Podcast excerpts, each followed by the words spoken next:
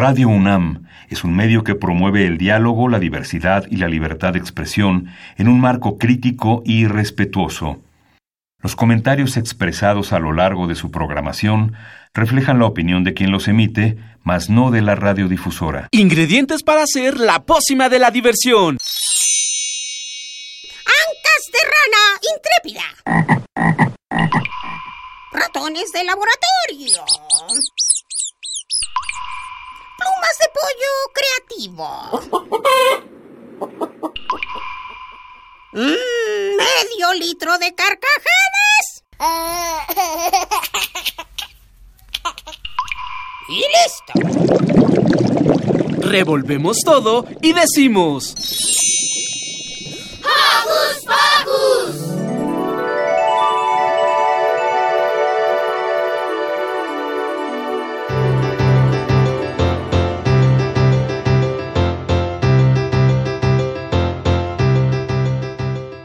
Bienvenidos a un programa más de Hocus Pocus. Yo soy Silvia y los saludo con un sonoro beso. Les mandamos saludos a nuestros queridos conductores Lucy, Millie, Ricky, Demian, Maga, Dani, Liver y Emiliano. También les mandamos saludos al equipo de producción, Car, Lilith, Ciania y Luis Tula. Por supuesto, beso para Mini Santi y Alex. ¿Y qué les parece si arrancamos con el programa de hoy? Porque hoy en Hocus Pocus platicaremos con Alberto Canacasco sobre Pasaporte del Arte. Y por favor, no lo suelten.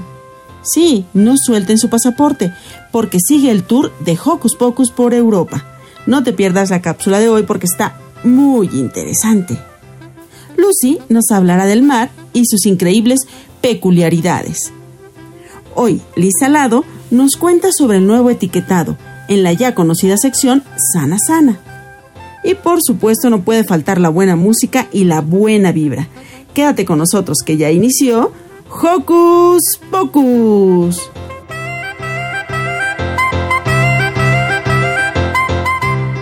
Recuerda que nos gusta saber de ti. Ponte en contacto con nosotros.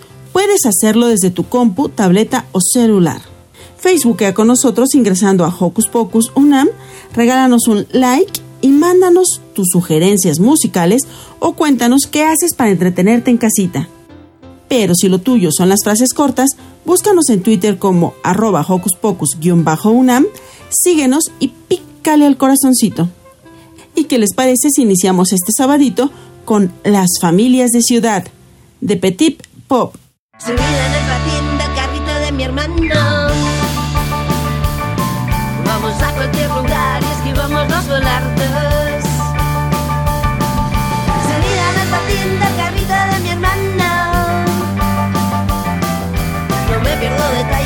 Sé por dónde vamos.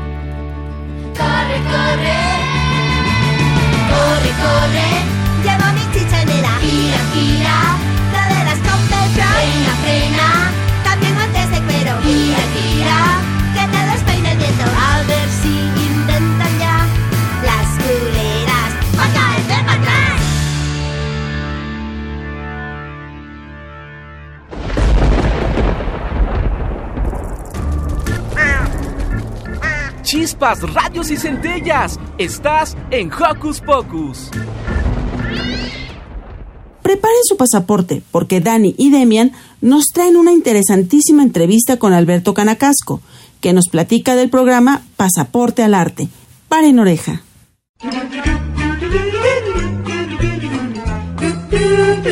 ¿Listo micrófono? ¡Yeah! ¿Listo invitado? ¡Yeah! ¿Listas las preguntas? ¡Yeah! Tres, dos, al aire. Ahora va la entrevista.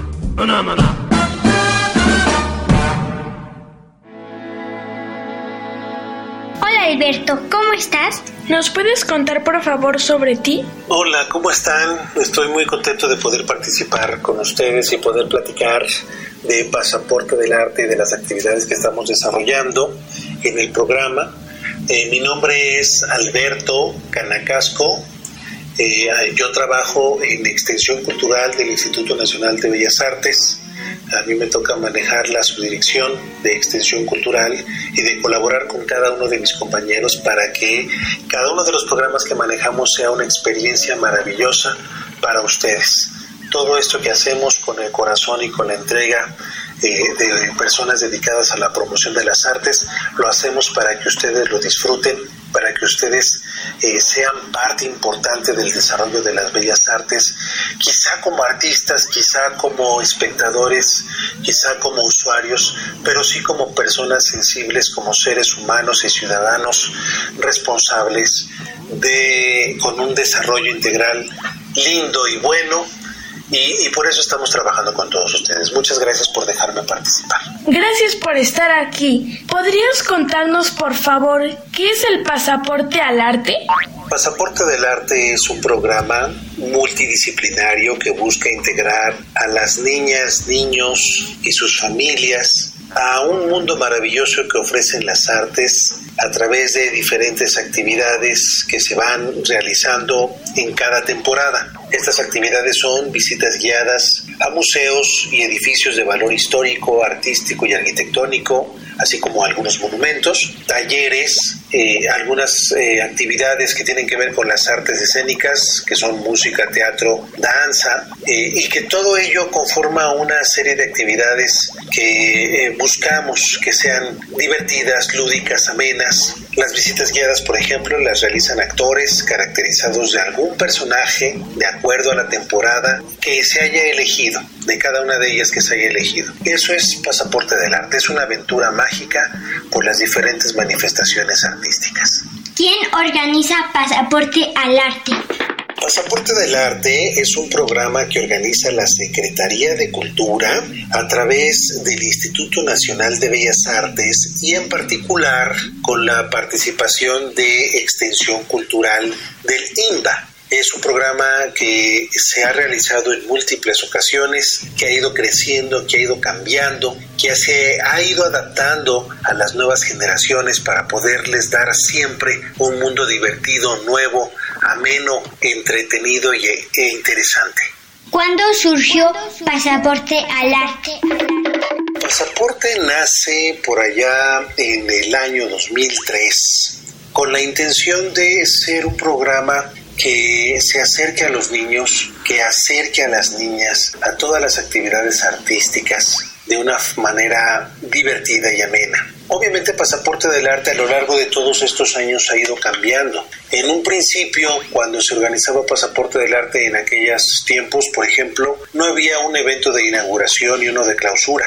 Eso se instauró, se instauró después con la idea de darle la bienvenida a todos y cada uno de los participantes y después agradecer su participación y su colaboración, porque el hecho de que la temporada las niñas, niños y sus familias se tengan que levantar muy temprano en sábado y domingo y correr de un museo a otro, de una sede a otra, implica un gran esfuerzo para todos, un gasto para todos de energía, un gasto monetario, eh, inversión de tiempo, pero también nos trae muchas buenas experiencias, muchos buenos resultados, mucho conocimiento, sensibilización, aprendizaje. Por eso el pasaporte del arte que inició hace muchos años es muy distinto al pasaporte de ahora. En esta nueva etapa hemos estado experimentando muchísimas cosas nuevas. Ahora tenemos más presente el uso de las tecnologías, ahora tenemos más presente el intentar llegar cada vez más a las niñas y a los niños. Y eso lo estamos logrando a través de múltiples herramientas que nos brinda la tecnología, sin dejar de lado esa experiencia maravillosa que es visitar un museo visitar un espacio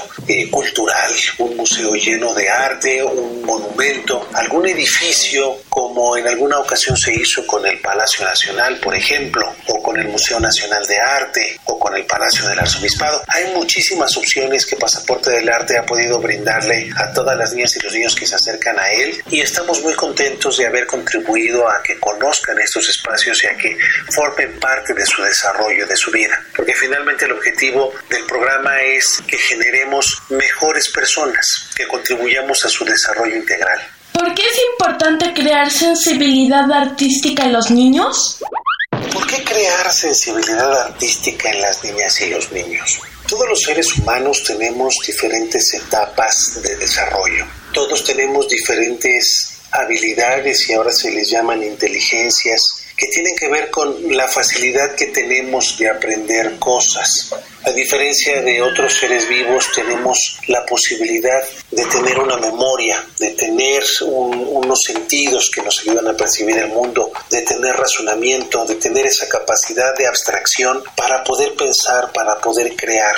Y eso se puede aplicar de muchas maneras. Se puede aplicar en las ciencias, se puede aplicar en las matemáticas, que es una maravilla las matemáticas. ¿Cómo podemos generar esa capacidad de raciocinio para generar nuevo conocimiento? Sin embargo, un ser humano tiene que tener la posibilidad de desarrollar la mayor cantidad de estas habilidades y una de ellas muy importante es la sensibilidad, la, la visión que se tenga del arte. El arte en su punto más puro es lograr comprender el mundo a través de la belleza, a través de los ojos de otro, de lo que el otro ve que nos pueda transmitir y que nos pueda hacer llegar al corazón, al alma, al entendimiento. Creo que un ser humano necesita todos esos elementos para poder tener un desarrollo integral balanceado, integral, que se integren varios elementos para que lo hagan un mejor ser humano, un mejor ciudadano, alguien empático con la sociedad, con sus semejantes, alguien que entienda a los otros, que eso tiene que ver con, con el concepto de empatía, para que entonces ese ser humano pueda hacer algo por los demás y por él mismo. Creo que si uno un ser humano es y se empeña en ser mejor ser humano, va a ser benéfico para todos. Si todos tuviéramos una visión de compartir, de ser mejores personas desde nuestro nacimiento hasta eh, nuestra muerte, creo que seríamos gente muy importante para los demás, para la sociedad y sobre todo para el mundo. Este planeta necesita de seres humanos sensibles y conscientes que lo rescaten. Es nuestro único planeta, es el único lugar a donde vivimos y creo que la sensibilidad hacia la naturaleza, hacia el arte, hacia la belleza, hacia lo que otras personas han hecho y hacen es muy importante para que acabemos de comprender el mundo. ¿Cómo pasaporte nos acerca al arte? Es una pregunta muy interesante porque hay diferentes maneras de hacerlo. Hay diferentes maneras de poderse acercar. Una quizás sea a través de los libros, otra a través de visitar los museos. Pero ustedes que son niños, y a mí en mi experiencia de niño, yo recuerdo que me llevaban a veces al museo en una visita que hacía de forma escolar o, me mandaban con mi mamá, con mi familia, a que fuera a conocer algún espacio, algún museo. Y yo iba con toda la intención de hacerlo, pero de repente un museo es tan grande y tiene tanta información, una sola sala encierra tanto conocimiento, que para un niño es pesado de repente recorrer todas las salas y releer todas las fichas. Se requiere tiempo, se requiere paciencia, se requiere entrega para conocer cada uno de los elementos que integran. Eh, eh, la información de una sala de exposición de un museo. Imagínense conocer el, el, Palacio de Bellas Artes. El Palacio de Bellas Artes de entrada como monumento ya es, ya es algo que se debe conocer a conciencia. Toda la arquitectura exterior que tiene que ver con el Art Nouveau, toda esta arquitectura que encierra detalles en el Palacio de Bellas Artes muy importantes de la flora y fauna de nuestro país, conocer al arquitecto que lo diseñó y luego enterarnos que el Palacio de Bellas Artes no se terminó de construir porque vino la Revolución Mexicana. Y hasta muchos años después otro arquitecto que no fue Adamo Boari el arquitecto original, este se llamó Federico Mariscal, lo terminó con otro concepto, con otra idea en, la parte interior que, que, tiene que ver más con, con el modernismo eh, ya nos habla en sí solo del Palacio de Bellas Artes una cantidad de información bastante interesante. Si además conocemos los murales, si además conocemos los museos, si además conocemos las artes escénicas que ahí se presentan, es un mundo de información. Por eso lo que estamos nosotros haciendo con Pasaporte del Arte es dividir cada temporada de Pasaporte en una temática. Una temática divertida, juguetona, una temática que aborde algunos aspectos quizá de la arquitectura, quizá de algunas de las obras, de algunas de las exposiciones y que la podamos desmenuzar para que a manera de juego quienes participen puedan conocer algunos aspectos de eso que vamos a ver. Por ejemplo, hicimos una temporada relacionada con Leonardo da Vinci, con la ciencia. Obviamente no podemos ver todo lo que encierra eh, eh, Leonardo da Vinci, un hombre multifacético, un hombre excepcional que lo mismo podía estudiar y conocer de botánica, de ingeniería, de, de escultura, de pintura, de arquitectura, muchas otras cosas que él estudió. Obviamente no vamos a poder abarcar todo, pero si a lo mejor en un museo les podemos hablar de la época en la que él vivió, del Renacimiento, y en, otra, en otro museo les podemos hablar un poco, a través de las mismas obras que están ahí, les podemos hablar quizá de, de su amor por la botánica, por el estudio de las plantas, o en otro museo les podemos hablar de su amor y de su pasión por la escultura, o por la pintura, ustedes como niños van a poder ir conociendo a un personaje a través de todos los museos que están participando y de todas las sedes. Además van a conocer ese, ese museo, van a conocer el Museo Nacional de San Carlos y van a conocer su espacio circular, van a saber que antes no era museo, van a saber muchos detalles que encierra ese espacio y quizá después a ustedes les nazca el interés, no nada más de pasaporte, en otro momento de su vida, de ir al Museo Nacional de San Carlos o de platicarle a sus hermanos o de platicarle a su familia o a sus primos que vienen de visita, que ese que está ahí es el Museo Nacional de San Carlos y que podemos entrar a conocerlo y ustedes mismos decirles, mira, tiene un patio circular y tiene florones y tiene dos pisos y esta exposición permanente eh, hace un recorrido por el arte, desde el arte de la Edad Media hasta otras etapas del arte y ustedes pueden irles hablando a las personas de lo que conocieron, de lo que entendieron. Para nosotros eso es muy importante porque ustedes se vuelven partícipes del arte, se vuelven personas sensibles a las bellas artes y, y, eso nos ayuda para que el arte se difunda entre la mayor cantidad de personas. Por eso es muy importante para nosotros que el arte se forme parte de la vida de los niños y de las niñas y los invitamos a que participen y que se acerquen a todas las actividades que ofrece la Secretaría de Cultura, el Instituto Nacional de Bellas Artes y Pasaporte del Arte. Por eso para nosotros es muy importante poder platicar con ustedes este día y compartirles todo lo que hacemos para que no dejen de seguirnos a través de las redes sociales, por ejemplo, o en cuanto se pueda hacer una, una eh, temporada presencial que nos acompañen para que conozcan de lo que les estamos hablando. ¿Cada cuánto tiempo se inicia una temporada de pasaporte al arte? Este año es un año muy particular en la historia de la humanidad. Es un año muy especial porque sucedió un hecho que hace muchísimos años no había pasado. Este tipo de experiencias la humanidad las ha vivido y les ha tenido que sortear con mucha valentía, con mucha disciplina, con mucha entereza. Y ahora a nosotros como adultos y a ustedes como niñas y niños nos está tocando vivirla. Esto implica muchos cambios en nuestra forma de convivir, en nuestra forma de sobrellevar todas nuestras actividades de forma diaria. Por eso es que tuvimos que posponer la temporada que se iba a realizar en junio, mayo y junio, y también la temporada que teníamos pensado con todo el corazón poderla hacer en septiembre, porque no hay todavía las condiciones para poderla llevar a cabo de forma presencial. Es eh, lo más seguro, si los tiempos y las circunstancias lo permiten, que eh, sea hasta el año que entra, en, quizá en, los meses de, de mayo y junio, o quizá desde abril, que podamos llevar a cabo la siguiente temporada presencial.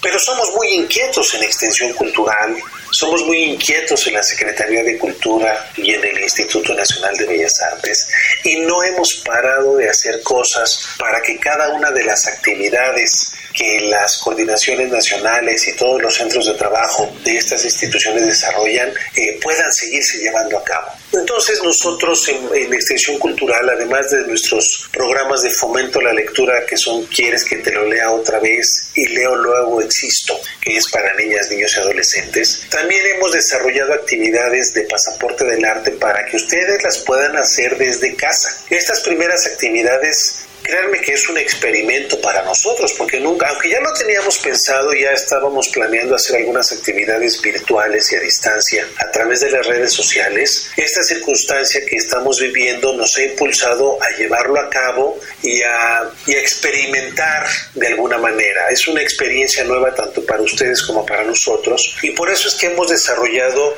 actividades a las que les llamamos pasaporte del arte desde casa. No es propiamente una temporada de Pasaporte del Arte. Son algunas actividades relacionadas con lo que tenemos de Pasaporte del Arte, con algunas de las sedes que tienen recorridos virtuales, por ejemplo, para que ustedes puedan experimentar esta nueva experiencia desde un dispositivo electrónico y a distancia, sin salir de su casa, con todo el cuidado de, que se debe de tener en esta circunstancia que estamos viviendo. Les pedimos que se acerquen, que las conozcan, que las aprovechen. Son divertidas, son amenas, son interesantes. Y déjenme decirles que estamos preparando para el mes de noviembre el lanzamiento, y yo espero que se pueda llevar a cabo sin ningún problema, de la primera temporada virtual de Pasaporte del Arte. Eso implica muchísimo trabajo, una reestructuración en la manera en la que podemos desarrollar el programa. Eh, yo creo que puede ser una experiencia que nos puede dejar mucho conocimiento a todos, tanto a ustedes como a nosotros, como los organizadores, y seguramente esto nos ayudará para que la siguiente temporada presencial la podamos llevar a cabo quizá de las dos maneras. Los que tengan posibilidad de acompañarnos en cada una de las sedes será un placer poder convivir con ustedes, pero quizá también haya niños de otras partes del país o incluso del mundo que les gustaría conocer los museos o los lugares históricos, los monumentos de la Ciudad de México y,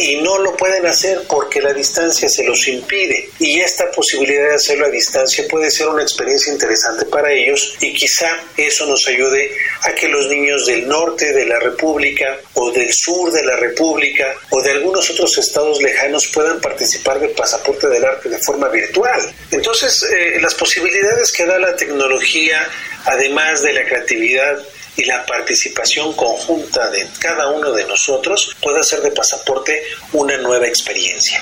Cada año celebran a un artista reconocido. ¿Cómo lo seleccionan? No la ceñimos o no se ciñen exclusivamente a la celebración de algún artista en particular. Hay algunas excepciones en este la temporada que realizamos de Leonardo da Vinci fue una experiencia maravillosa con un personaje maravilloso. Hemos hecho algo así también con, con Miguel de Cervantes, con el Quijote, en otra temporada que dedicamos a él. Pero lo que buscamos también es que cada una de las temporadas sea diferente sea divertida, quizá algunas más arriesgadas que otras, otras más aventuradas. Eh, hace muchos años yo recuerdo con mucho cariño una temporada que se llamó Los Luchadores del Arte, en donde nos aventuramos a crear una temporada de Pasaporte del Arte cercana a la lucha libre eh, y creamos personajes para cada uno de los museos que eran luchadores, como luchadores superhéroes que tenían un poder eh, relacionado con las artes. Tenemos, por ejemplo, a un, a un luchador que se llamaba el restaurador y que su poder era, obviamente, restaurar las obras de arte, eh, porque eso es una experiencia bien interesante. El Instituto Nacional de Bellas Artes tiene un centro especial dedicado a la restauración de las obras de arte, en donde se estudia, se trabaja de manera muy concienzuda, de manera muy detallada en cómo restaurar una obra de arte. Es un trabajo muy importante porque una obra de arte es única única e irrepetible. Entonces el trabajo tiene que ser tan exacto y tan minucioso que lo deben hacer muy bien porque si no las consecuencias que puede tener una obra de arte pueden ser irreversibles y eso es terrible para la historia artística de un país y de la humanidad. Por ejemplo, este personaje les hablaba de eso. Entonces, no es que nos ciñamos exclusivamente a un artista. Hemos hecho temporadas incluso que tienen que ver con los con las musas y dioses griegos o con algún personaje de la literatura. Las temporadas de pasaporte lo que buscan es que a ustedes les generen conocimiento divertido y ameno, así es de que no se sorprendan si hacemos alguna otra locura y de repente eh, nos acercamos a algún otro personaje de una forma interesante, de una forma diferente a como los hemos hecho antes. Por eso los invitamos a que se acerquen y a que vivan con nosotros estas aventuras relacionadas al arte, estas locuras relacionadas al arte que siempre tiene la intención de dejarles algo bueno, algo, algo eh, de conocimiento y algo de sensibilización a todos ustedes. ¿Pueden participar niños de cualquier edad? ¿Cuáles son las edades para participar? Pasaporte del Arte es un programa que originalmente se diseñó para niñas y niños entre 6 y 12 años. Es un programa en el que pedimos que las niñas y niños participantes sepan leer o estén aprendiendo a leer, porque el, el, material que les entregamos está dirigido a ustedes, no a las personas adultas que los acompañen y que los lleven y que nos apoyen. Toda la explicación se le da a las niñas y a los niños, todos los recorridos están dirigidos a los niños y a los niños, todos los talleres también, y por eso es importante que sepa leer. De repente los niños muy pequeñitos, aunque sus papás tengan toda la mejor intención de que participen en el programa, todavía no tienen el desarrollo suficiente para entender algunos conceptos. Y además, si son más grandes los niños, ya cambia la manera de percibir las cosas. No es lo mismo un niño de primero a tercero de primaria, que se le llama primaria baja, a un niño de cuarto a sexto, que ya se le llama primaria alta, o de secundaria. ¿Cómo nos inscribimos? Y el programa además es totalmente gratuito y lo único que les pedimos es que cuando venga el periodo de inscripciones ustedes se presenten en cada una de las sedes que van a tener inscripciones que ya se los avisaremos con una fotografía tamaño infantil, blanco y negro o color, una identificación y una copia de su acta de nacimiento para que acrediten su edad. Eso es todo. Ni siquiera nos dejan los papeles, solo acreditamos la edad, vemos los datos. Ustedes mismos tienen que llenar su ficha de inscripción. Ustedes mismos tienen que llenar los datos que vienen en su pasaporte, en su cuadernillo. Por eso es importante que ya sepan leer y escribir. No es por otra cosa. Así es de que los invitamos a que se acerquen y a que vivan la experiencia. Puede ser algo bien interesante. Ese es el reto que nos planteamos nosotros, que ustedes disfruten, quieran a las artes y sean unas personas sensibles a las artes. Si un niño tiene sordera o necesita una ayuda especial, ¿puede inscribirse? ¿Algún niño con sordera puede inscribirse o persona con discapacidad? Por supuesto que sí. Por supuesto que sí, hemos procurado en Pasaporte del Arte y en todas las actividades de extensión cultural ser eh, o generar actividades incluyentes. Incluso tenemos otro programa que se llama Las Funciones Relajadas, que hacemos de forma conjunta con muchos centros de trabajo del instituto y que está dirigido a personas autistas o con alguna condición de neurodesarrollo. En Pasaporte del Arte en particular, ya desde hace algún tiempo, tenemos el apoyo de unas maravillosas intérpretes de lengua de señas mexicana. Unas intérpretes bien entronas que les gusta participar, que les gusta formar parte del programa, que cantan, que apoyan a todas las personas con debilidad auditiva o sordas a que puedan integrarse a estas actividades. Ellas participan desde las inscripciones, apoyando eh, con todo lo que se tiene que informar acerca de la inscripción o de cómo llenar los formatos, hasta durante las actividades, eh, recorridos, talleres, el evento de clausura o el evento de inauguración. Por eso los invitamos a que si ustedes conocen a alguna persona eh, sorda o con debilidad auditiva, alguna niña o niño, lo inviten a participar a Pasaporte del Arte. No se va a arrepentir, va, va a disfrutarlo, va a convivir con ustedes y al mismo tiempo todos nosotros eh, podemos aprovechar esta oportunidad para sensibilizarnos también acerca de esas condiciones de vida y, y apoyar a las personas que, que tienen esa condición de vida. Finalmente, eh, eh, el conjunto que podemos generar en una actividad así es muy interesante. El compartir conocimientos unos y otros puede ser muy interesante y no necesariamente el tener una condición de vida así eh, puede, puede ser motivo para, para no poder comunicarnos o para no poder compartir. Entonces, eh, invitemos a todos los demás a que se acerquen con nosotros y que vivan esta experiencia de pasaporte del arte. ¿Cuáles son sus redes sociales? Eh, los invitamos a que se acerquen al perfil de Pasaporte del Arte CDMX, CDMX de Ciudad de México, Pasaporte del Arte CDMX. Entren y ahí van a conocer lo que estamos haciendo, ahí van a ver estas actividades del arte que estamos llevando a cabo de Pasaporte del Arte desde casa o el lanzamiento que esperemos eh, con todo el entusiasmo que se pueda llevar a cabo por allá por el mes eh, de noviembre quizá no lo sé, estamos ajustando todos los detalles para que lo podamos llevar a cabo. Eh, o también los invitamos a que se metan a la página, al perfil de extensión cultural del INBA. Ahí también tenemos eh, publicaciones de Pasaporte del Arte y del programa de fomento de la lectura. No dejen de acercarse a, las a los otros medios, a las otras páginas de la Secretaría de Cultura, por ejemplo, con Contigo en la Distancia, en donde hay mucho, mucho material que se ha estado subiendo desde obras de teatro, me refiero a artes escénicas, música, teatro o danza, exposiciones, conferencias. Es muy importante todo lo que podemos aprender a distancia con ese material. O a la página del Instituto Nacional de Bellas Artes, en donde todas las coordinaciones nacionales también han hecho una labor muy importante de difusión de las artes a través de estos medios digitales. Estamos muy contentos de haber platicado contigo de este proyecto tan lindo. Gracias.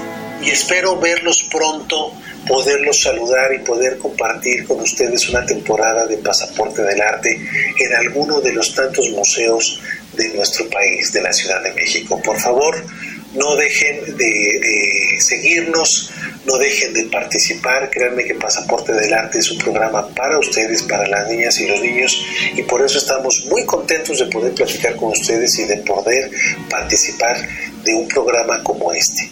La radio la radio nunca dejará de formar parte de nuestra vida y qué bueno que ustedes son radioescuchas y que ustedes son conductores de un programa tan bonito como este.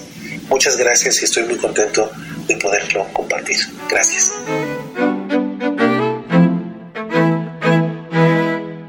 Siempre me gustó pintar y los museos visitar, italianos y españoles son los mejores. Sobre un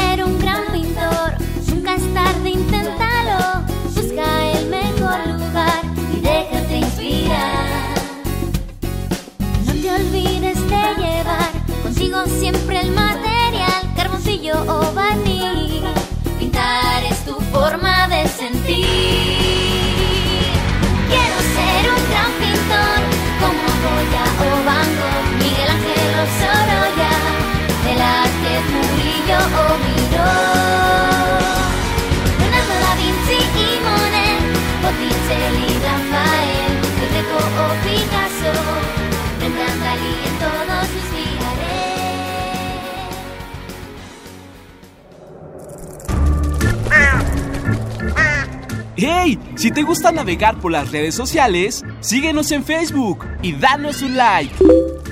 Encuéntranos como Hocus Pocus Unam. Y bueno, ya que tenemos nuestro pasaporte, vámonos de la mano de Diego Emilio a escuchar Hocus Pocus por Europa. Platicaremos con nuestra invitada especial, Ekaterina Believa, cantante profesional original de Rusia, pero desde hace muchos años vive en la Ciudad de México. Ekaterina, muchas gracias por aceptar la entrevista. ¿Nos puedes platicar cómo se ha difundido la cultura rusa en México a través de tu trabajo en la música? Muchísimas gracias, muy buenas tardes a todos. Emilio, muchas gracias por la invitación y te cuento.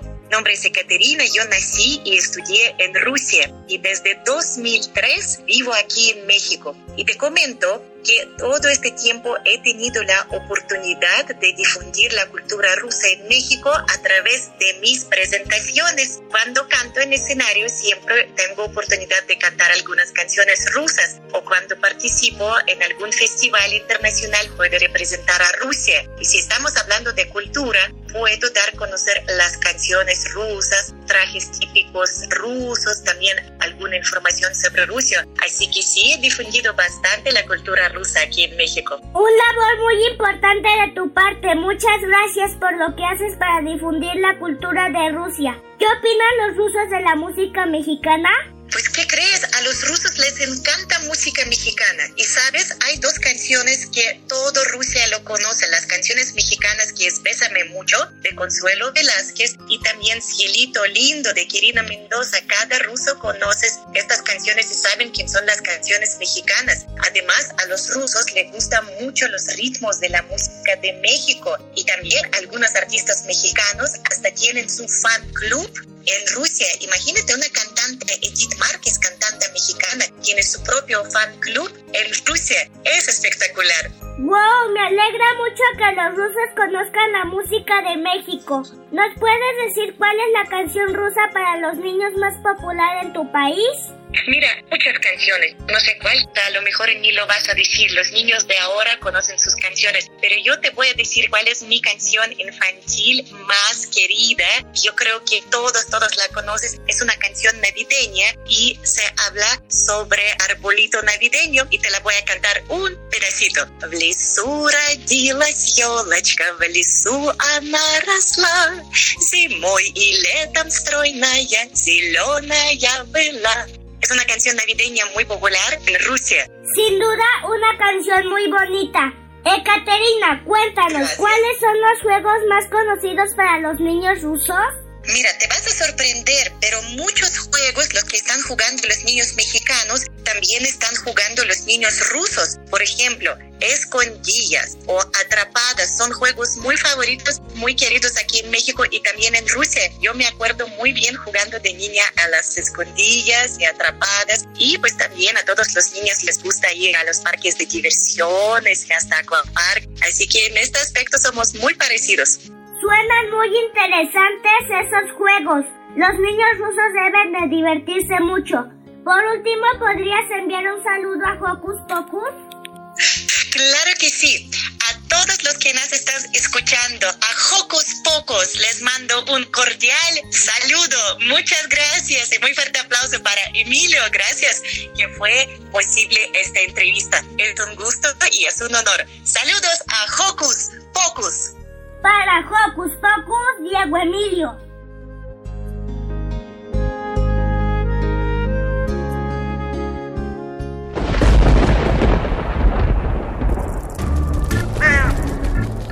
Chispas, radios y centellas. Estás en Hocus Pocus.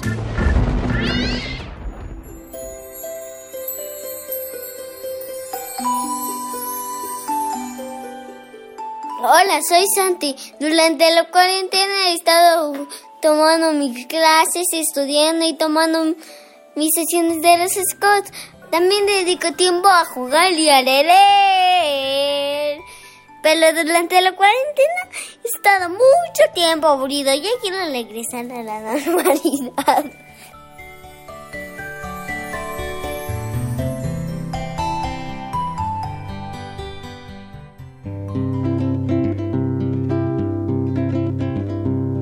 Un cocodrilo sonámbulo con su ropón caperuza, por caminar tan dormido chocó con una lechuza. Lechuza andaba observando a las estrellas del cielo, cuando al pasar cocodrilo le tumbó los espejuelos.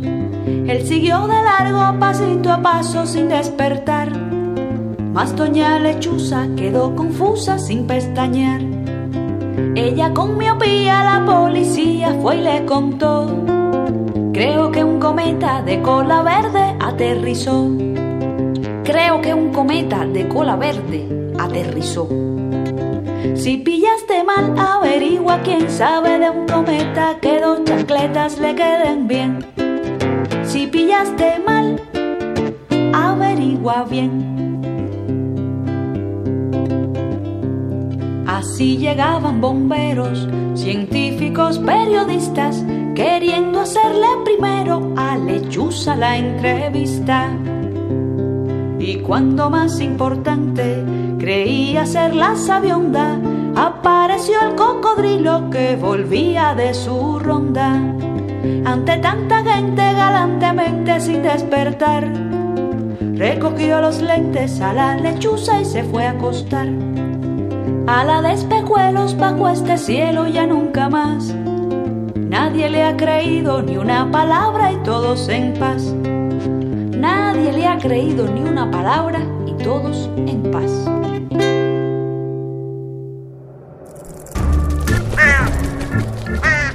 ¡Hey! Sé parte de Hocus Pocus y busca nuestras redes sociales. En Twitter somos Hocus Pocus-UNAM y en Facebook Hocus Pocus UNAM. ¿A ustedes les gusta ir a la playa?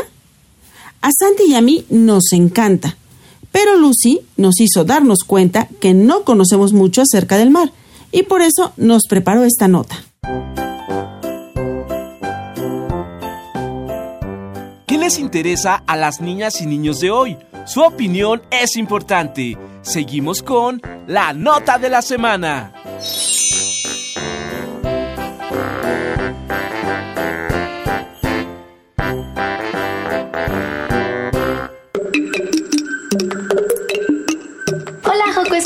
Yo soy Lucy y el día de hoy tengo un tema muy interesante que contarles. Se trata sobre los niveles del océano. Así es, el océano se divide en niveles, que comienzan en la superficie que conocemos y terminan en el fondo del mar. Depende de la profundidad, se puede clasificar el océano en cinco niveles. El piélago, la zona mesopelágica, la zona batial, la zona abisal y la zona adal, de las cuales te voy a hablar a continuación. La zona epipelágica o luminosa es la que comúnmente conocemos como superficie. Si han ido a la playa, seguramente la conocen porque es ahí donde la gente suele nadar. En esta zona, la luz solar entra con facilidad. Esta zona termina hasta los 200 metros de profundidad. Muchos de los animales marinos que conocemos viven en esta zona, como los salmones, corales, bacalaos, belugas, orcas, leones marinos, tortugas verdes y algunos tipos de tiburones. En la zona mesopelágica o crepuscular casi no hay luz solar. Abarca entre 200 y 1000 metros de profundidad. En ella hay especies como anguilas lobo, algas, tortugas, tiburón blanco, delfines, tiburón azul, mariposa marina, pingüino emperador, pez luna, cangrejo gigante japonés y pulpo gigante. El ser humano ha llegado a esta zona con equipo de buceo. La zona batial o medianoche es aquella que comprende desde 1000 hasta 4000 metros de profundidad. Aquí ya no hay luz solar, la presión hidrostática es mayor y la temperatura del agua es de 4 grados centígrados en promedio. Y el oxígeno disminuye a niveles muy peligrosos. No hay plantas conocidas y casi no hay animales, pero algunas especies que viven ahí producen su propia luz. ¿Han visto esos peces que tienen una luz en la cabeza? Así es, ellos viven ahí. Entre la fauna que vive en esta zona están el pez borrón, el tiburón anguila, el tiburón duende, el gusano de tubo gigante, el cangrejo yeti, el calamar joya, pulpo telescopio, tiburón de Groenlandia, calamar colosal, elefante marino y calamar vampiro. Los restos del Titanic, un barco británico que se hundió en 1912 al chocar con un iceberg, están en esta zona, a 3.800 metros de profundidad. La zona batial suele ser el nivel más profundo de los océanos, pero existen lugares donde la profundidad es mucho mayor. La zona abisal abarca desde 4.000 hasta 6.000 metros de profundidad y se caracteriza por su oscuridad total, una temperatura entre 3 y 2 grados centígrados y carencia total de oxígeno. Algunas de las especies que viven ahí son la medusa atola, cerdos de mar, tiburón boquiancho, pez cusc sin rostro y pez araña abisal. Y por último, la zona adal está compuesta por fosas marinas que superan los 6.000 metros de profundidad. La más profunda hasta el día de hoy es la fosa de las Marianas, con una profundidad de 11.300 metros, más grande que el Everest. Algunas de las especies de esta zona son el pez cola de rata, las cochinillas de mar y el pez brótula. Es probable que aún haya lugares más profundos en el océano y más animales por descubrir en todos los niveles. Yo soy Lucy y espero que les haya gustado esta nota. Antes de irme, quiero hacerles una pregunta. ¿Qué nivel les gustaría explorar? ¿Se atreverían a ir a todos? Ahora sí, hasta la próxima. Adiós.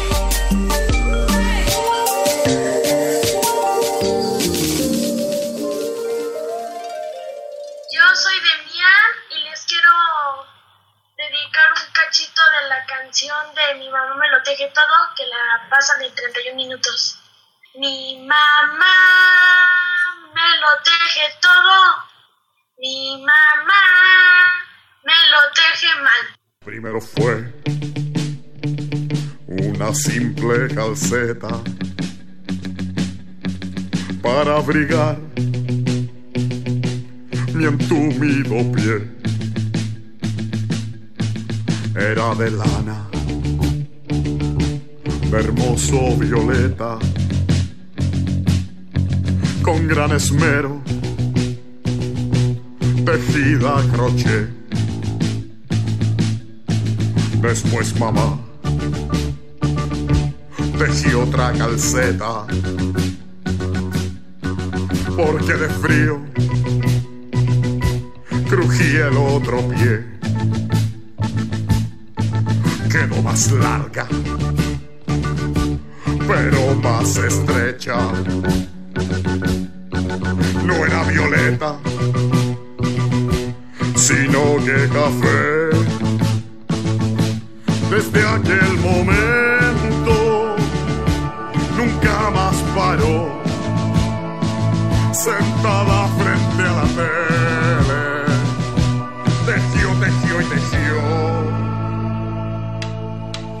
Mi mamá me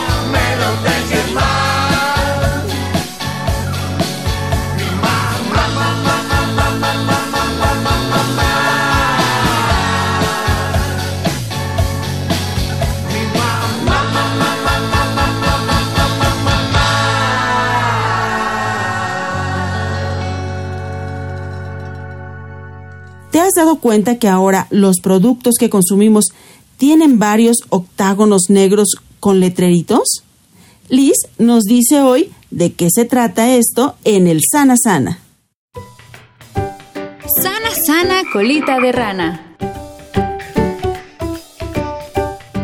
Hola Joco Escuchas, bienvenidos a una cápsula más de Sana Sana. Recientemente se aprobó una estrategia que modificó el etiquetado de los alimentos que podemos encontrar en las tiendas y supermercados, con la finalidad de evaluar nuestras decisiones y calidad nutricional de los productos que ingerimos.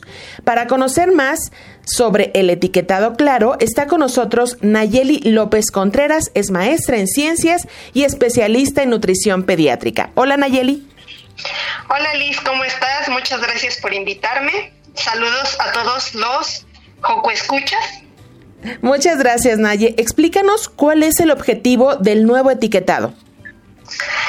Mira, Liz, eh, con esta nueva eh, norma sobre etiquetados, el objetivo es que exista un etiquetado frontal que dé una advertencia y que informe de forma veraz, clara, rápida y simple sobre el contenido de nutrimentos críticos y el riesgo para la salud que estos nutrimentos traen consigo. Este etiquetado es para productos envasados. Esto surgió en referencia al problema de obesidad que tenemos en nuestro país. Hay que recordar que, que por ejemplo, la obesidad en niños de 5 a 11 años es de 17.5% mientras que en adolescentes de 12 a 19 años es de 20.7%. Entonces tenemos un grande problema de obesidad y es por esto que debemos actuar en estos productos preenvasados. Ok, entonces hay un beneficio con este nuevo etiquetado. Sí, por supuesto que sí. Mira, lo que se pretende es que la población en general tome decisiones en cuanto a su nutrición, en cuanto a su, a su alimentación, con conocimiento de causa. Entonces, ¿cómo es que vamos a identificar este nuevo etiquetado? Bueno, con octágonos negros, que son cinco sellos principales que nos hablan de calorías, sodio, grasas trans, grasas saturadas y azúcares. Entonces, estos sellos nos van a indicar, indicar cuando un producto preenvasado sea excesivo en cualquiera de estos nutrimentos críticos. Y en base a esto vamos a poder tomar decisiones sobre si decido o no comerlo basado en esta advertencia. Muy bien, Aye. Al momento de que los escuchas elijan un producto preenvasado, ¿qué deben considerar para que sean decisiones justamente más inteligentes? Mira, aquí el producto preenvasado va a tener estos octágonos negros en donde dice exceso de calorías o exceso de sodio, exceso de grasas trans o de grasas saturadas o exceso de azúcares. Entonces, ¿qué significa esto? Eh, significa que, por ejemplo, por cada 100 gramos de producto o por cada 100 mililitros de producto, nos va a decir que este producto tiene más de 275 kilocalorías si es un producto sólido o tiene más de 70 kilocalorías si es un producto líquido. En cuanto a azúcares, nos advierte que es mayor o igual al 10% del total de la energía. Lo mismo para grasas saturadas, mayor o igual al 10% proveniente de, eh, de grasas saturadas. En cuanto a grasas trans, que contienen más o igual al 1% del total de, la energía proveniente de grasas trans y de sodio que tiene más de un miligramo de sodio por kilocaloría o mayor a 300 miligramos. Entonces, con base en este conocimiento, yo sé que si tiene más de 275 kilocalorías, es un alimento que es excesivamente alto en kilocalorías y entonces yo sé que esto puede traer consecuencias para mi salud. Entonces, basado en esto, ya nuestros joco escuchas pueden tomar la decisión si comerlo o no comerlo y principalmente los padres. Claro, ¿y por qué son tan importantes estos eh, octágonos en los cuales nos debemos de fijar? ¿Por qué justamente esas sustancias en los alimentos? Porque son los nutrimentos críticos que en exceso pueden condicionar enfermedades crónicas no transmisibles, como es el caso de la obesidad, de la diabetes mellitus, de hipertensión, enfermedades cardiovasculares, todas estas enfermedades crónicas no transmisibles y que evidentemente van a a dañar nuestra salud y nuestro bienestar. Muy bien, Aye. ¿Cómo estamos en México con respecto a la obesidad infantil que nos comentaste en un inicio? Te, te comentaba, tenemos problema tanto de sobrepeso en niños es de 18.1%, en niños de 5 a 11 años, de acuerdo a la encuesta nacional de salud y nutrición del 2018, y de obesidad en este mismo grupo de edad es de 17.5%. Ahora, eso es en niños de 5 a 11 años. En adolescentes de, de 12 a 19 años, el sobrepeso es de 15.1%, mientras que la obesidad es de 20.7%. Entonces, sí son datos que son preocupantes y que evidentemente la obesidad durante la niñez, pues trae repercusiones en la salud que pueden llegar, incluso por ejemplo la diabetes se presentaba antes en la vida adulta. En la actualidad vemos que se presenta ya en niños, entonces es de suma importancia por esta situación esta regulación en cuanto al etiquetado. Pues muchas gracias a la maestra Nayeli López Contreras por conversar este sábado con nosotros. Si los Escuchas tienen dudas o comentarios, ¿cómo te pueden contactar, Nayeli? Sí, mira, podrían enviarme sus dudas o comentarios a mi correo electrónico que es inlcontreras.hotmail.com. Nuevamente, por favor. inlcontreras.hotmail.com. Yo soy Liz, les envío un abrazo sonoro y los espero en la siguiente cápsula de Sana Sana aquí en Hocus Pocus. Hemos llegado al final de este Hocus Pocus. No olviden escucharnos la siguiente semana.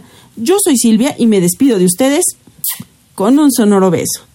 Hasta la próxima. Radio UNAM presentó